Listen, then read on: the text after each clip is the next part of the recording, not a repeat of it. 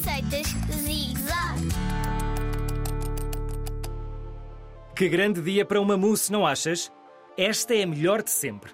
São poucos ingredientes, mas juntos ficam mesmo bem. Precisas de uma manga madura, de meia laranja e de um iogurte.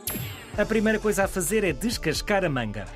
Pede ajuda ao teu adulto com essa tarefa porque é preciso usar uma faca e podes cortar-te.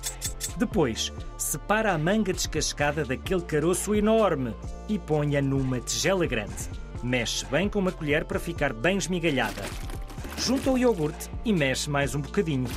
O teu ajudante adulto tem de cortar a laranja ao meio. Depois, espremes o sumo de meia laranja para a tigela. Já sabes o que vem a seguir, não sabes? Isso.